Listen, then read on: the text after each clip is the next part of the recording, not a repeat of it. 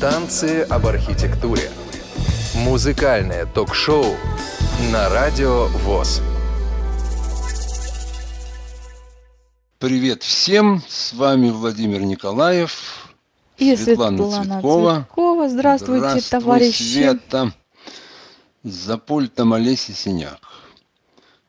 6 декабря исполнилось 100 лет со дня рождения одного из самых значительных представителей белого джаза, имя которому Дэйв Брубок. Мы довольно часто уже в наших передачах говорили об этом человеке, поэтому сегодня я не буду снова перечислять все его достоинства, которых очень много, это будет, был бы большой список.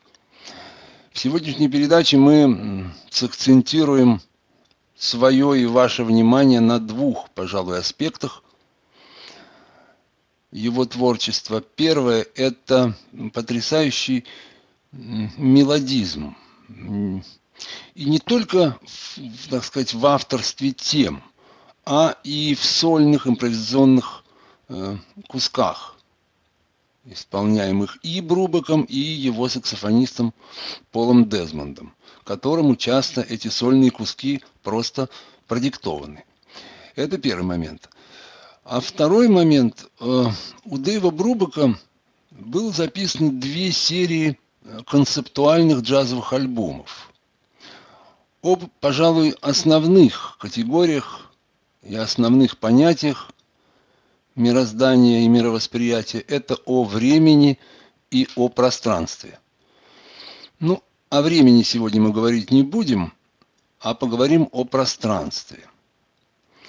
Это четыре альбома, записанных квартетом, включающих в себя исключительно музыку э, Дэйва Брубака, э, в названии которых фигурирует Jazz Impressions, то бишь джазовые впечатления. Первый альбом, который называется Jazz Impressions of the USA. Он записан в конце 56 года, соответственно, реализован в начале 57-го. Записан он в составе Дэйв Брубок фортепиано, Пол Дезмонд альт-саксофон, Джо Морелло ударный. Это вот бессменная часть квартета Брубака 50-х, 60-х годов. Менялся в этом квартете только басист. В данном альбоме на контрабасе играл Норман Бейтс.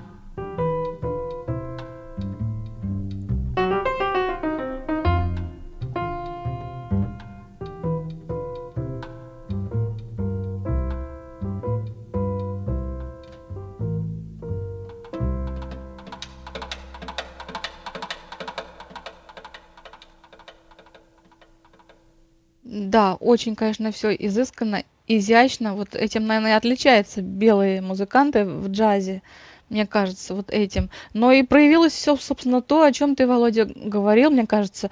Ну и пулеметр, конечно, свойственный Брубуку присутствует. А главное, вот именно мелодические качества. Вот напоминает даже часто, слушаешь эту тему, она не стандарт напоминает, а какую-то, может, даже песню советскую, что ли. Да, но это такие самые зачатки вот полиметрических экспериментов Брубака. Эта пьеса называлась «Ода ковбою». Ну, тут надо тут сказать и... о том, что нет, ковбоем как раз вот концовка, этот, э, как конь поскакал. Да, ну только если. Вот, ода, э, значит, это ода ковбою. Тут надо сказать, что мать э, Брубака была очень такой многокровной. То есть там было и еврейство, и еще чего-то, и даже какие-то индейские были крови. А отец был такой из, из ковбоев, ставших, осевших на собственной ферме. Вот так. Поэтому это произведение было посвящено отцу. А вот следующая тема, которую мы услышим, это э, History of Boy Scout. Я так подозреваю, что это больше что-то автобиографическое.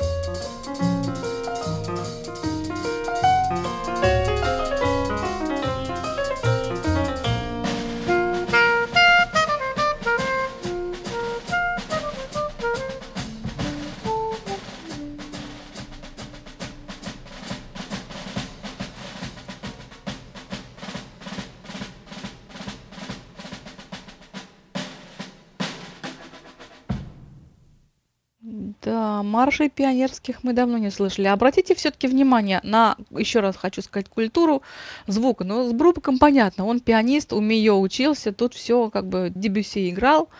А вот э, Дезмонд, это же человека никогда ни с кем не спутаешь. Вот сколько вот слушаешь его, и настолько характерный звук саксофона удалось выработать музыканту, ну, слов нет. Да, это потрясающе. Не случайно его называют поэтом саксофона. Ну вот Света здесь отметила, что Брубок учился у Дариуса Мию, у академического французского композитора. И вот мне кажется, что его пристрастие к джазу как-то вот объединялось вот с этим, собственно, тем, чему он научился у Мио, и с французскими какими-то там импрессионистскими делами. Вот. И он начал в 1953 году такую деятельность по, как сказать, по введению джаза, по внесению или просто даже внесению джаза, внесению джаза в музыкальные колледжи. То есть это были совершенно колоссальные концерты э, с какими-то невероятными аплодисментами, которых на джазовых концертах белого джаза на тот момент еще трудно было услышать, а тут ведь это были все академические студенты. И вот Брубок там вот разрабатывал вот эти свои формы. То есть я вообще считаю, что все-таки пьеса Брубака это по большому-то счету не джазовая пьеса, а это просто некая академическая форма, выполненная э, джазовыми средствами. Ну, и это вот похоже. особенно в те времена, да, да, да, вот в те особенно времена, когда вот он выступал в этих колледжах, там он дел, там, поскольку концерт позволяет все-таки большую, большую длину пьесы, там были совершенно колоссальные длинные соло, где, в общем, он, ну, изгалялся как мог и, и применял, так сказать, все, что умел.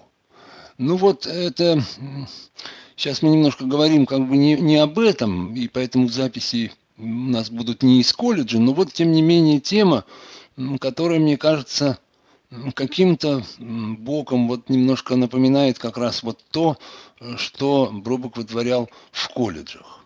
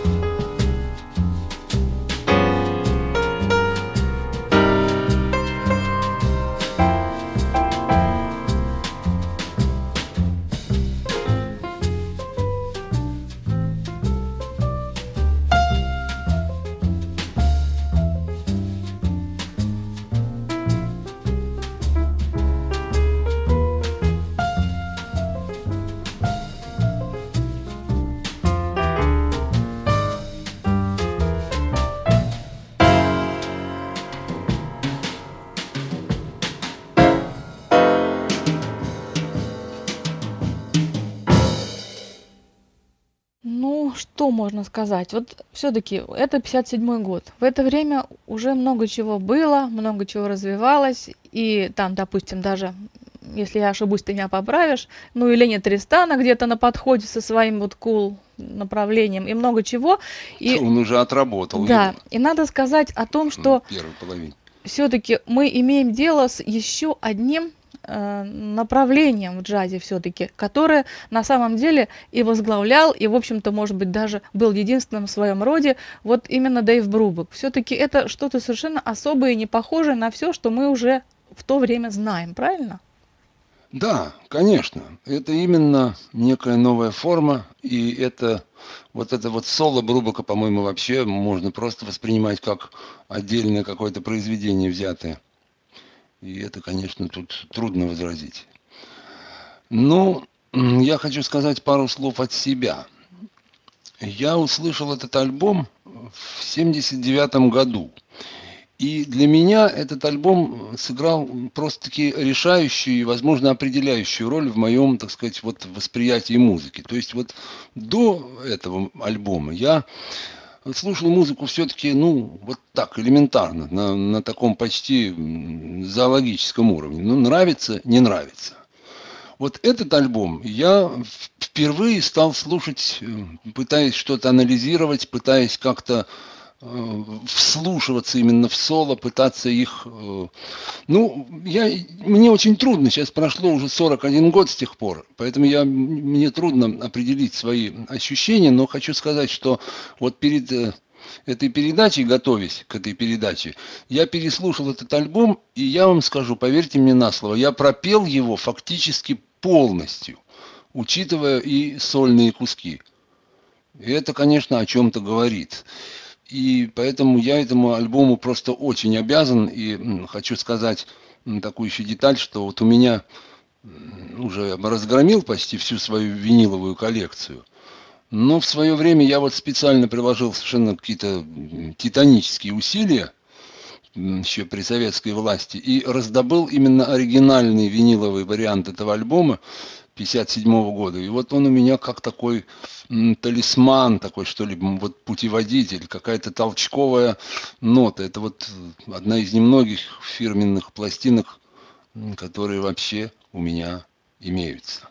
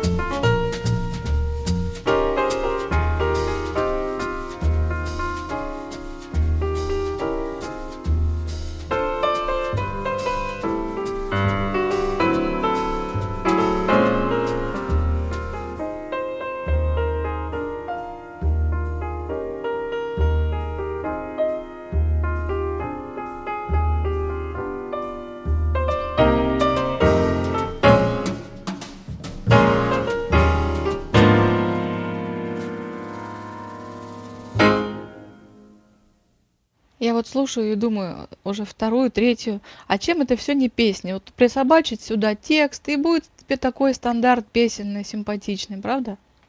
Ну, на самом деле, к некоторым из этих тем, и вот в частности к данной теме текст имеется.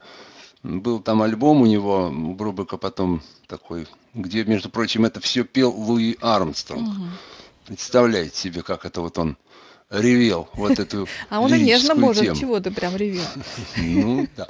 Но все-таки он там как-то у него немножко так... С такой все-таки лирикой ему трудно все-таки справляться. Ну, такой ну, голос не очень, чтобы поворот. Итак, вот на этом мы заканчиваем с этим альбомом. Переходим к следующему альбому Jazz Impressions of Eurasia. Ну, мы уже слушали целую передачу в свое время тему «Бранденбургские ворота» из этого альбома. Напомню, что альбом этот записан уже летом 58 года. И здесь состав квартета тот же, только поменялся басист. В этих сессиях э, на басу играл Джо Бенджамен. Это такой довольно известный контрабасист, который некоторое время играл у Дюка Эллингтона. Так что у него, конечно, хватка что надо была. Итак, напомню, в этом альбоме были представлены такие вот зарисовки евразийского, ну, как сказать, плана. То есть что-то там, был там Калькута блюз, э, был там афганский номад, вот э, И как-то Баху, э, Ориентализм, Бранденбургские ворота. как-то ориентализм проявляется, да, в этой стилистике? Ну, трудно сказать. Тут, знаешь, такие понятия ты употребляешь, что ни, ничуть сразу не поймешь, что это значит-то. Но, тем не менее, мы послушаем два таких контрастных номера из этого альбома. И первый номер, который, ну, он вообще не подлежит обсуждению. Это непререкаемый шедевр. Это посвящение Фредерику Шопену, который называется «Дзянкуя». Спасибо.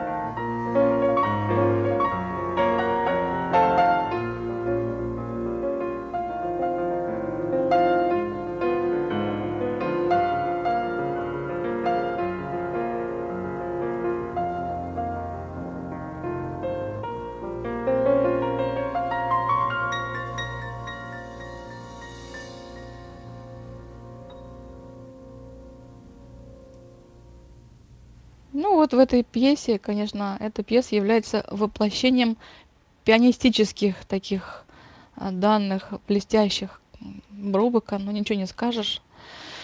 И, ну, только я не знаю, джаз тут, что тут с джазом? Это очень классно. Ну вот это вот все все это подтверждает как раз вот эти мои слова. Там кто-то называет это эклектикой, кто-то называет это еще чем-то. Ну, это очень красиво. Ну, по-моему, это просто называть как-то. музыка Дэйва Брубака. Музыка Дэйва Брубака, и это вот она куда хотите, туда и относите. А она вот есть, и, и вот и все. И второй номер, достаточно контрастный из этого альбома, это турецкая стилизация, турецкая импрессия, которая называется The Golden Horn. Здесь уже, вот обратите внимание, есть какие-то элементы и авангарда, нарождающегося, но их вроде бы не так немного, это такие робкие еще такие. И вот при совершенно такой прозрачности, какой-то совершенно ну, колоссальной мелодичности этой темы – и вот эти, тем не менее, вот авангардные куски, фортепианные особенно, и вот это соло Дезмонда, которое уже говорит непосредственно о Турции, хотя в теме тоже можно у- у- уловить не- нечто такое турецкое, но вот в его обыгрывании, ну давайте послушаем.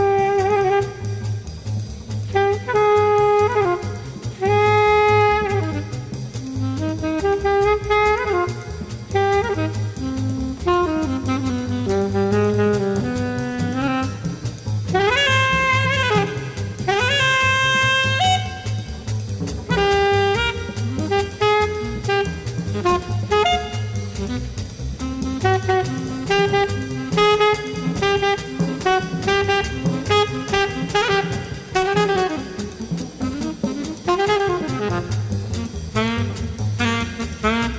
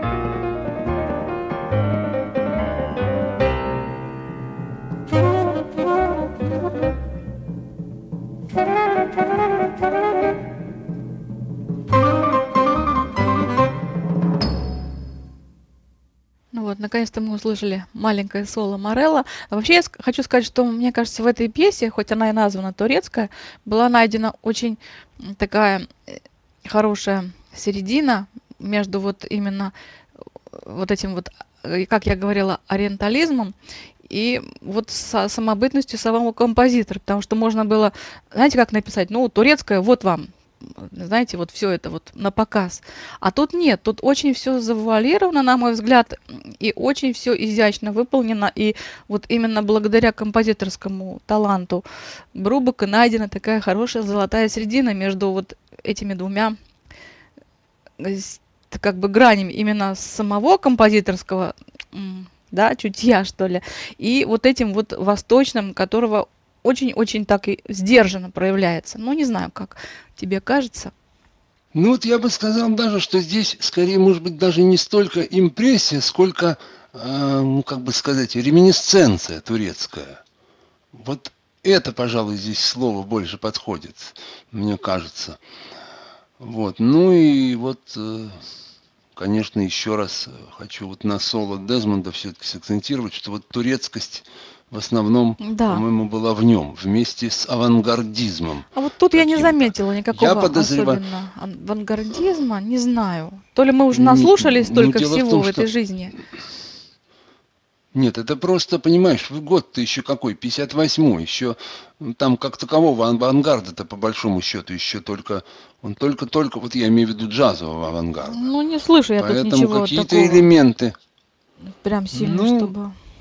Ну. Вот надо все-таки как-то, может быть, сопоставить с каким-то свирепствовавшим всегда, допустим, черным джазом. И по-моему, здесь можно увидеть вполне э, достаточно авангардных каких-то принципов и даже того, что, может быть, потом было использовано. Вот. Следующий альбом называется Jazz Impression of Japan. Впечатление от Японии. Ну, об этом альбоме, честно говоря, мне говорить очень трудно, потому что я небольшой не специалист в делах японских.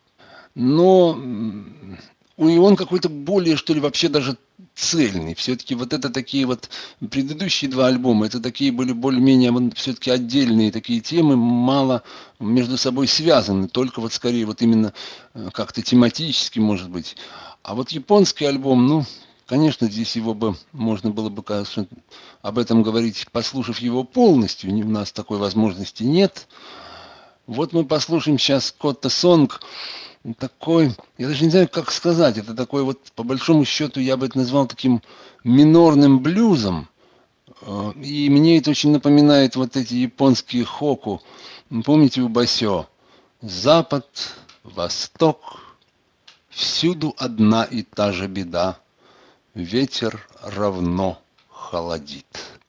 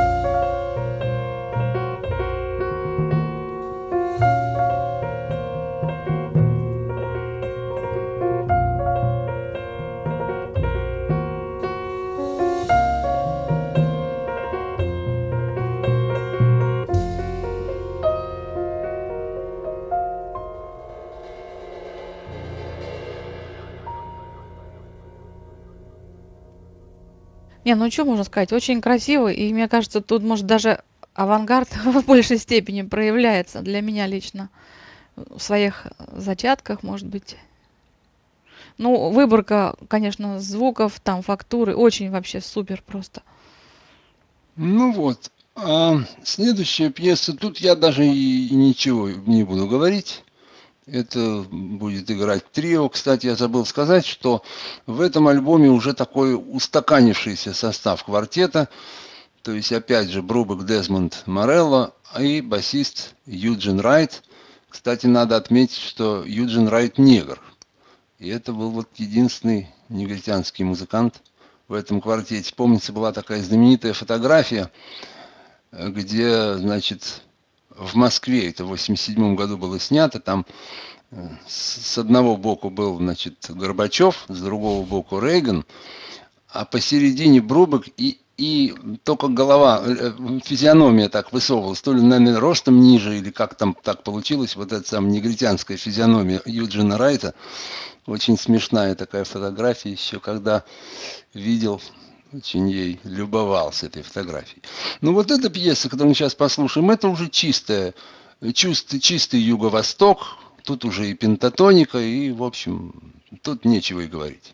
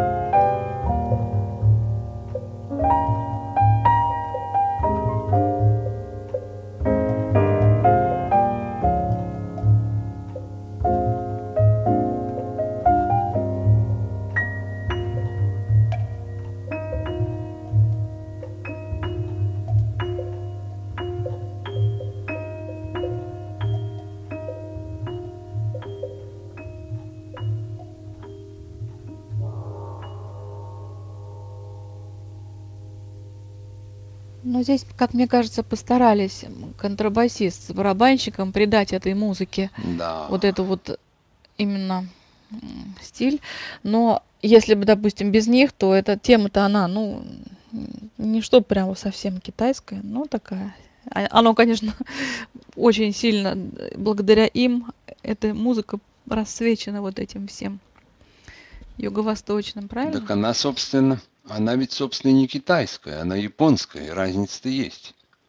Кстати, я забыл сказать, что этот альбом был записан э, в 63 году. И вот четвертый альбом. Jazz Impressions of New York. это уже сами понимаете, что такое Нью-Йорк и какие здесь могут быть импрессии, реминисценции. Ну вот, скажем, осень в Вашингтонском сквере.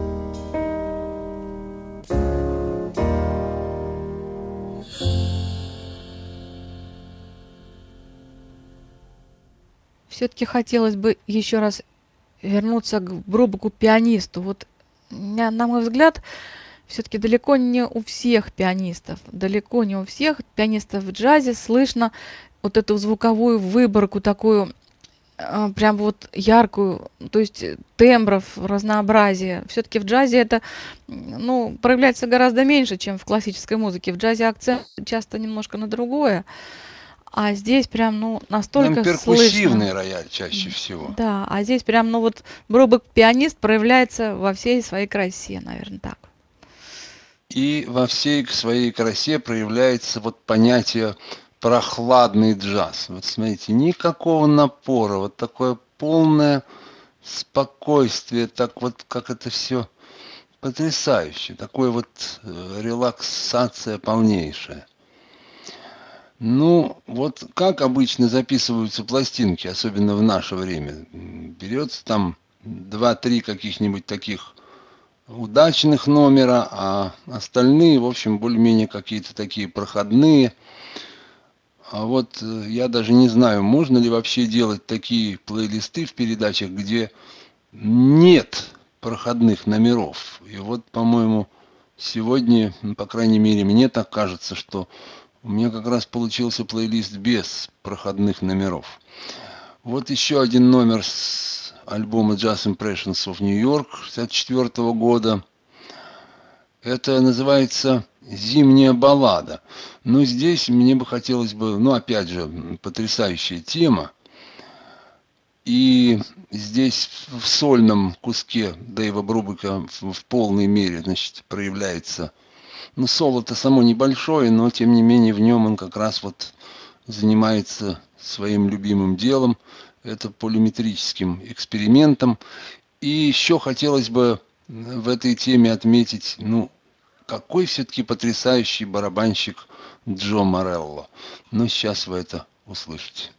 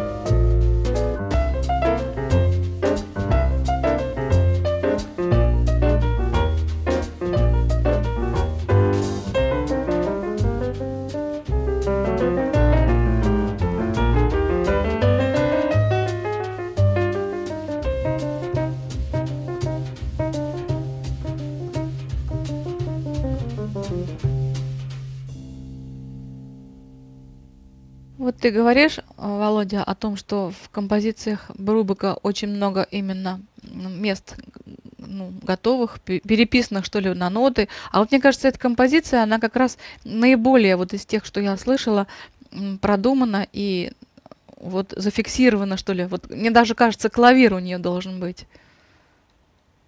Да, Или там партитура. возможно. И я-то, я-то думаю, что не только у нее, но Здесь, конечно, тоже все это очень... Все так выверено просто. соло, опять же. До нюансов просто. Идеально, просто не, вообще без лишних каких-то. Вот, товарищи, такой получился у нас плейлист о пространстве. Но я надеюсь, если все будет в порядке, если все мы будем живы и здоровы, то все-таки через какое-нибудь время мы поговорим и о серии альбомов со словом time, то бишь о времени. Вот, а на сегодня мы, пожалуй, заканчиваем. Спасибо всем за внимание. И последняя пьеса с альбома импрессии значит, в Нью-Йорк называется «Шестое чувство». И передачу я так назвал «Шестое чувство». И я подозреваю, что не нужно объяснять почему. За сим откланиваемся. Всего доброго, берегите, берегите себя. Да. До свидания. Пока.